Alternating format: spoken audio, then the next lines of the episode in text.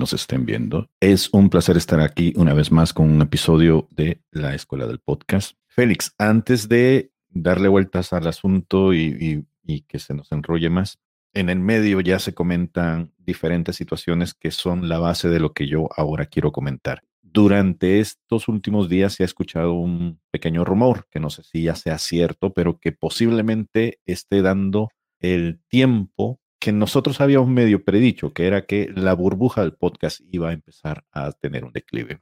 Esta semana me enteré por terceras personas que es posible que el Radio Ambulante, que era una producción que se generó, que nació en Latinoamérica, en Colombia específicamente, y que logró hacer el salto hasta NPR, la, la radio pública de los Estados Unidos, ya no va a tener ese tipo de participación. A Radio Pública ya parece que no le interesa tener ningún tipo de asociación y entonces ahora, a través de un comunicado que eh, la radio ambulante hizo para sus suscriptores, vuelven a ser independientes. Y lo sé porque una de las personas con las que yo trabajo en el medio me lo comentó, porque estamos ah, tratando de hacer un, proyecto similar en donde queremos buscar fondos, ¿no? Lo cual viene a complicar la situación para este tipo de proyectos eh, editoriales. Y es que ahora van a tener que volver al fenómeno anterior de la independencia, que era buscar sobrevivir partir de lo que los patrones o de lo que los donadores como ustedes, que nos están viendo atentamente y continuamente, eh, hacen posible para que este tipo de shows puedan sobrevivir. Es un fenómeno interesante porque aparentemente también el Washington Post está pensando hacer lo mismo con algunos programas que venía apoyando y ahora esta gente vuelve a ser independientes y a ya no tener este tipo de respaldo. ¿Por qué estoy diciendo esto? Bueno, quería comenzar el tema hoy, el show, hablando de si se puede predecir el éxito de un podcast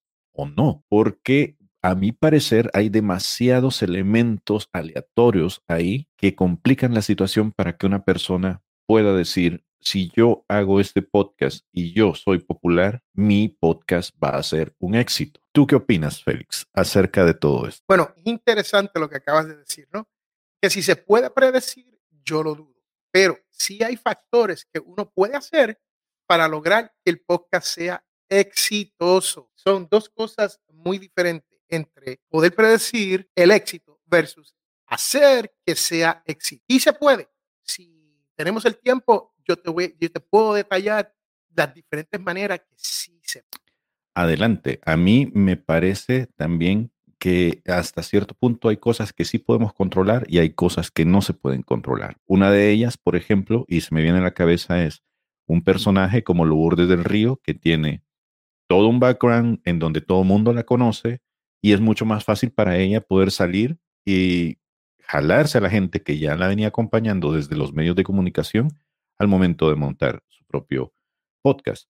Pero ¿qué pasa, por ejemplo, pensando en un Félix Montelara o en un Diego Murcia que recién van comenzando y que apenas van tanteando cómo funciona la movida en los podcasts? ¿Tú qué dices? Pues ha dado, ha dado en el clavo la primera sugerencia. Una de las primeras cosas que uno puede hacer, podcast, si usted va a comenzar algo nuevo, es junto con una persona que ya tiene seguidores, o sea, con una Lourdes de Río tú quieres hacer un poco, hazlo con esa persona. Yo estoy trabajando con un grupo aquí en los Estados Unidos de cuatro mujeres. Y estas cuatro mujeres, entre cada una de ellas, tienen entre 20 mil a 50 mil seguidores en, dependiendo de la plataforma que ellas se encuentran. Usted junta cuatro mujeres, cuatro caballeros que tienen ese tipo de enganche ya y haces un poco, ese podcast, lo más probable va a tener muchos downloads y va a ser tan popular como el programa de Lourdes. Y no estamos hablando de buen contenido y mal contenido. Sabemos que siempre tenemos, para todo esto tenemos que tener buen contenido, ¿no? Se cae de la so, Aparte de eso, cuando estamos hablando de estrategia, te estoy dando la primera estrategia que tú puedes tener para poder lograr que ese podcast sea exitoso. Predecirlo, pero que uno pueda trabajarlo Vamos a ver si yo le logro tirar a la segunda. Yo creo que una otra clave que es importante para el éxito de un podcast es la constancia. Con esto lo que quiero decir es que mucha gente termina experimentando lo que en el podcast se conoce como el pod fading. Y es decir, empiezan con mucha fuerza, van con todo y de repente se topan con que el mismo que está frente a la cámara es el mismo que tiene que hacer la edición, es el mismo que tiene que buscar a los invitados, es el mismo que tiene que terminar haciendo las notas del show, es el que tiene que pensar todos los episodios que hay que hacer al capítulo siguiente.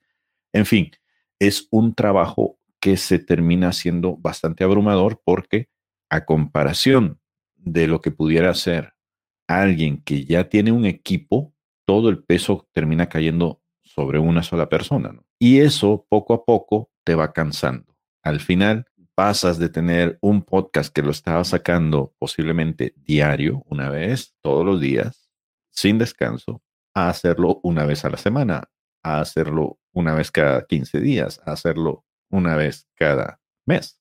Y así, hasta que al final termina desapareciendo de, la podcastfera el podcast y ya no se produce. O lo vienes a hacer cuando tienes tiempo o cuando te da la gana o cuando te acuerdas. Entonces, esa es otra de las cosas. La constancia, por desgracia, también es un efecto de esto. Eso es el dos, la hasta el de podcasters que son, que ya tienen, ya tienen following. Esto no es you build it and dicen, yo nací, lo construyan. No trabaja de esa manera. Usted lanza su podcast. Si usted no hizo un lanzamiento previo, o sea, si usted no lo anunció, si usted no le dijo a la gente, vengan, Mire, en abril, en junio, en mayo va a llegar este podcast. Si usted no lo mercadeó, no hizo pagos en Facebook, no hizo pagos en Instagram, no tiene YouTube, no va a ser, no va a ser popular los, primeros días. Pero ¿qué tiene el podcast que no tiene la televisión? YouTube, eso YouTube ha sido exitoso, exitoso, exitoso. Es que se conoce como el long tail y el long rabo largo. ¿Cómo ustedes le dicen? Ya, por le decimos rabo largo. Bueno, yo por términos periodísticos lo conozco como el largo aliento, como algo que se viene trabajando por mucho tiempo y que sabes que va a tomar tiempo para que pueda dar sus frutos. Y ese es el, esos frutos se van, si usted es, yo tengo un podcast, comencé en el 9, que se llama Potencial. Este podcast yo lo hago a veces una vez al mes, dos veces al mes, tres veces al mes, después se me olvida, seis, en seis semanas lo vuelvo a hacer, pero la gente no se me va. La gente regresa y buscan el download cuando y lo escuchan, le dan download. ¿Por qué? Porque lleva 13 años, 13 años sin fallar. Y esa consistencia es lo que me permite a mí tener 5 mil downloads, 10 mil downloads, 3 mil downloads, depende del tema. Diego, ¿sabe que hoy en día si hablamos de crédito, me llegan 20 mil downloads cuando hablamos de crédito? Es un, podcast de finanzas personales y nosotros enseñamos cómo salir de la deuda. Cuando hablamos de esos tipos de temas, eh, se, aumenta el download porque el que escucha ya sabe lo que hay y dice, wow, este es un tema que a mí me interesa, déjame escucharlo. So, ese long tail, ¿ok? Como Diego dijo profesionalmente, eso te va a ayudar. ese es el número dos. Ahora, aquí no importa si usted es una persona con, con el inglés en español, con seguidores, followers, seguidores, followers, ¿ok? No importa si usted tiene o no tiene. Esta es una estrategia. La estrategia número dos es de a, largo. Bueno, y esto obviamente mm, me gustaría enlazarlo con esto que comentaba al principio, Félix. ¿Tú crees que ya estamos viviendo esta famosa burbuja en donde ya el boom de los podcasts, así como lo conocimos durante la pandemia, por fin está perdiendo su efervescencia. Yo lo estoy notando con este tipo de movimientos, ¿no? Pero a lo mejor es una, es una percepción muy personal mía, en donde digo, estoy en contacto con ello todo el tiempo y me parece que sí lo estamos viendo, pero tú también estás metido en el, en el mundo. ¿Qué, ¿Qué opinión te merece? Bueno, francamente, no creo que sea un boom que se está desinflando. Creo que es un boom que se está corriendo ¿Por qué digo esto? Vamos mm. al mundo, vamos al mundo del tech, right? Están despidiendo miles y miles y miles de empleados, ¿cierto o no cierto? Así es. Pues con estos despidos no es porque le está yendo mal a las compañías de tech, eso no es. Fue que durante la pandemia todo esto se expandió a una manera, a un, a un momento que es insostenible hoy. O sea, e, esto es como un restaurante. Tú has ido a un restaurante, tú sabes que si el restaurante favorito, un restaurante que ya muchos años en tu ciudad, usted sabe cuál es, usted le sabe el nombre, usted sabe lo que vende, usted sabe las horas. Y si usted pasa por Google, Google ahora te dice las horas donde está más lleno. Usted sabe que durante ese tiempo pico, ese tiempo pico, usted tiene que tener dos o tres, cuatro empleados más. Y después ellos trabajan part-time y se te van. ¿no? Esto es lo que está ocurriendo en el podcast. Ahora entraron muchas personas al mundo del podcast, entraron muchas corporaciones al mundo del podcast, muchos profesionales. Cuando digo profesionales, no estoy solamente hablando de profesionales como Lourdes de Río de los medios, porque han entrado muchos en este momento, pero también profesionales, abogados, doctores, ingenieros, alguien, autores, alguien que tiene algo que decirle al mundo y lo han hecho y, tomaron este tiempo para experimentar con el mundo del te cuento, Diego, que hasta el sol de hoy las marcas aquí en los Estados Unidos todavía están en ese experimento cuando se viene a dar dinero. Y por eso es que usted ve los, los, los issues con estas compañías que eran individuales o independientes y se casaron con los NPRs, con los Spotify, con todo esto. Y en, en este matrimonio todo está yendo muy bien hasta que uno dice, wow, ya no tengo el mismo support, el mismo ambiente que había antes. Y las cosas se desprenden. ¿Eso es bueno o es malo? Te lo dejo a ti, tú que estás aquí escuchando, decidas si eso es bueno. Que el podcast está yendo bye bye para siempre, lo dudo. Creo que el podcast está aquí para quedarse, pero van a haber, con, ayúdame Diego, cuando se, se une, ¿no? Um, consideraciones. my English, hoy, hoy mi inglés y mi español, los dos se me han ido al, carajo. Tan simple como eso. Um, ¿Conjunciones? Yeah, cuando, cuando todo va merging, ¿no? Sí. So, todo va, todo va merging.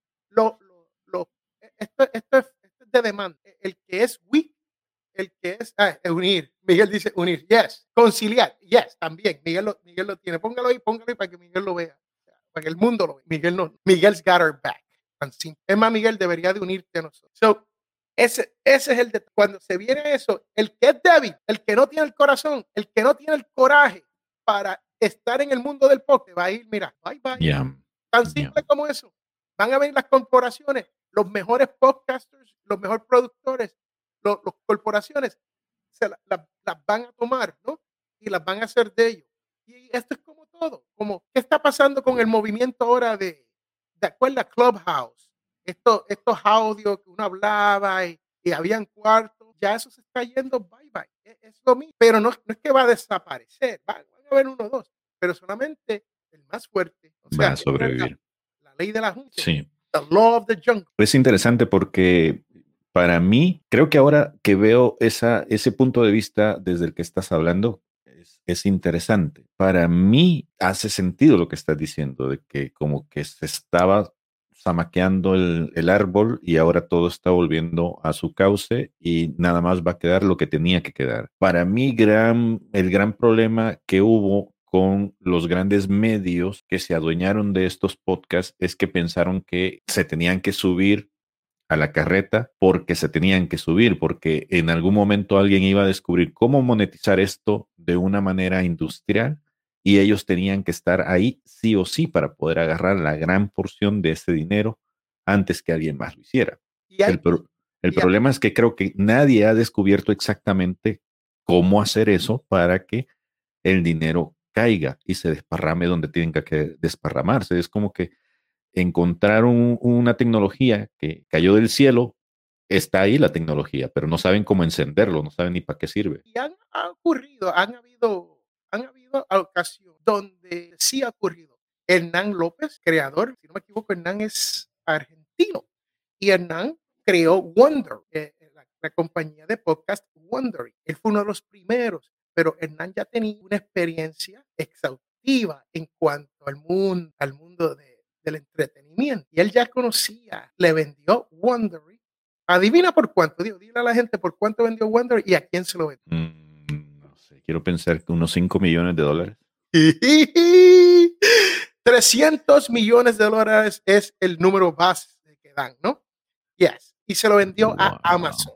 Se lo vendió a Amazon. ¿Qué dice Miguel? Dice que suena al boom de los .com versión 2.0 y que realmente está funcionando como la industria industrial, editorial, perdón, como la industria editorial, el dinero se queda mayormente con el intermediario, no con el creador. Y eso, ahí, esa es la guerra que yo he tenido desde que yo entré a este mundo, porque al creador, creador independiente, eso es lo que está ocurriendo, eso es exactamente lo que está ocurriendo. Te doy un ejemplo. Estos son ejemplos y nada en contra de ninguna de estas compañías. No tenemos nada en contra, no tenemos no beef, nada, nada que nada. Es como está operando el negocio. Viene una compañía como Spotify, iHeartMedia, las grandes, no estamos hablando las grandes, y Podimo en España. Y ellos vienen, los podcasters buscan el mejor material que encuentran y lo hacen parte, lo integran a su, a su plataforma. Ahora, Félix Montelara tiene 40 mil downloads. Diego Murcia tiene 100 mil downloads. Miguel tiene 80 mil downloads. Pues, ¿cuántos downloads tenemos en total? Casi 100 mil. Tenemos más de 100 mil, casi 200 mil. Pues ahora yo como compañía puedo vender esto a anunciantes, right? Porque ahora yo tengo 10 millones, 50 millones de downloads, right? Por, por la experiencia que ellos tienen y tienen estos números, tienen estas estadísticas pueden vender los ads insert. Y estos ads inserts son lo que usted escucha cuando usted entra a una de estas plataformas, ¿no? Cuando usted escucha estas plataformas dándote dos o tres anuncios antes que comience un podcast o interrumpe físicamente el podcast para poner un anuncio en el medio, ese podcaster se está ganando centaverías si es, ah, si es que se gana algo porque ese dinero está yendo a estas compañías grandes. Ese es el sistema que hay. Yo no me quejo, es lo que hay. Tú puedes, tienes y creas un, te quiero dar el número. Adelante. Es sencillo. Usted quiere crear un podcast exitoso y usted quiere generar dinero. O sea que si suma A y B, usted tiene que tratar su podcast desde el principio como un negocio tan simple como eso. No puede ser un hobby, Usted no puede, por, por asmosis, ¿ok? Este podcast va a generar dinero. No lo va a hacer. ¿Por qué? Si usted comienza un podcast y usted no deja espacio para advertise y usted lo está corriendo por 18 meses, dos años, y de momento llega Félix y te dice, mira Diego, me encanta la escuela del podcast, ¿por qué no hacemos un anuncio de los Latin Podcasts? Vamos a hacer un anuncio de los Latin. Yo te voy a pagar CPM 20 dólares por cada mil personas por cada mil downloads, pero como tú no tienes mil downloads en la escuela de podcast, downloads en la escuela de podcast. Mm, tengo más de mil. Ah, el Diego dice tengo más de mil. Cierto. Tenemos más de mil en la escuela del podcast. Estamos llegando allá, estamos llegando, estamos acercando al millón de eso es interesante, ¿no? No recuerdo dónde estamos. Download. Diego te puede buscar eso y te puede decir. Pero ahorita, un ejemplo. Ahorita te busco eso. Un ejemplo de esto es, si usted es un podcaster de, de números pequeños, pues, oiga, haga un negocio con Félix Montelara, los Latin Podcast Awards. Yo te doy 20 dólares por cada mil. Si te tarda tres meses en llegar a los mil, te pago en tres meses. Si llegas en una semana, te pago en una semana. Simple como eso. Pero nadie piensa de esa manera porque no es un negocio para ellos. Y, uno dice, bueno, ¿dónde yo consigo a los Montelara? Ay. Sí, lo que pasa es que em, en cuestiones de dinero, la gente sí se piensa bastante dónde meter ese dinero, dónde vaya a dar la mayor cantidad de aproximación y de conversión, ¿no? Obviamente. Pero también tenemos otro problema con esto de la industria. Nuestro gran problema es que nosotros mismos hemos sobresaturado el mercado y hay muy poca forma de poder mostrar la oferta a los posibles escuchas. Es decir, Miguel tiene un podcast. Eh, Letras de Noviembre, si mal no recuerdo, pero yo no hubiera sabido de él si él no me hubiera contado de su podcast. Si por mí fuera, yo no hubiera ido a Spotify y me hubiera puesto a buscar, bueno, vamos a ver quién tiene un podcast que se llame de tal y tal forma. No hay un método. La mayoría de los podcasts que nosotros tenemos, que hacemos, pues muchas veces tienen un rango de acción, de conocimiento muy pequeño, porque la gran eh, ventaja que tiene sobre otras cosas, por lo que genera fidelidad, ¿no?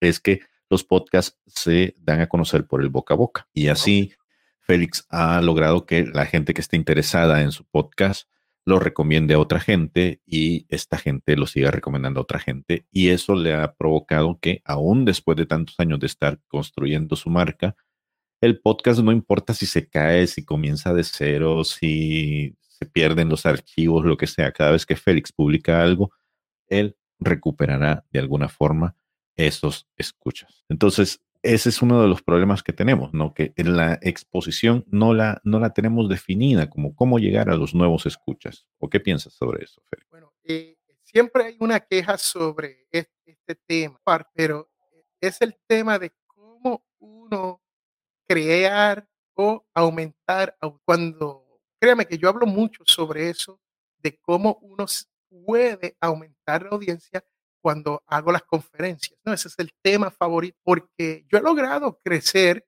muchos podcasts y no tan solo mío. Hay gente, no voy a nombrar nombres porque no quiero, quiero nombrar nombres en este caso, pero hay muchas personas que llegan y no interactúan bien con su público. Y al no interactuar bien con el público, entonces te limita, te limita esto del el crecimiento. El word of mouth ayuda, esa es la, la, manera número uno de que el descubrimiento del podcast ocurra, es word of mouth, ¿no? Es uno decir, ok, mira, hay un podcast que es de Miguel y se encuentra en Spotify o se encuentra, y aquí donde lo pueden encontrar. El, uno de los problemas que tenemos que nosotros los latinos, y lo digo así, soy parte de la comunidad, nosotros los latinos no somos counterparts americanos. Los americanos encuentran un podcast, les gusta y ellos se lo dicen al mundo.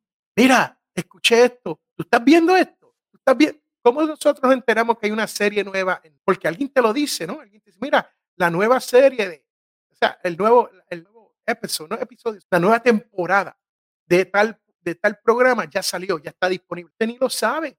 Pues lo mismo con el podcast. Pero los latinos, desafortunadamente, y no todos, porque no se y me pueden dar, busquen los marrones y me pueden dar por encima la cabeza después de esto, ¿ok? Y sé que no somos todos, porque no somos todos, yo no soy así. Yo no soy así, Diego no es así, y yo sé que hay mucha gente como nosotros, pero creo que, y si usted no está de acuerdo conmigo, déjemelo saber ahí. Estamos en la minoría cuando se viene a esto de compartir porque rápido que tenemos un podcast y lo queremos hacer un negocio. Entonces, digo, todo el mundo, todo el mundo, competencia.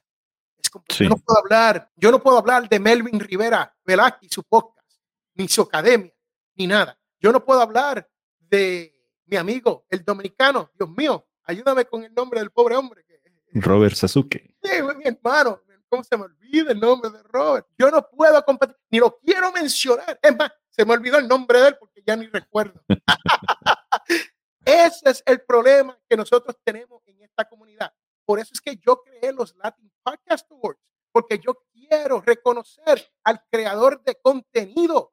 Yo quiero que ese nombre salga. Yo quiero que ese podcast salga. Yo quiero que su compañía tenga relevancia en este mundo del podcast. El podcast, los Latin Podcast Awards, es suyo, no es de Félix. Yo lo digo mil y otra vez. Y si usted no participa, no va a haber Latin Podcast Awards. Es tan simple como eso. No los hay, no hay reconocimiento, no hay nada. Y lo que estamos haciendo es lo que estoy hablando. Estamos dándole promoción a estos podcasters nuevos y al que ya está aseteado como escuela del podcast. He estado ocupado, pero ah, para allá voy. Bueno, mira. Eh, bájame de la tribuna. Exactamente, te iba a pedir la guitarra. Ya llevamos casi una hora hablando. No, media hora, perdón. media hora hablando.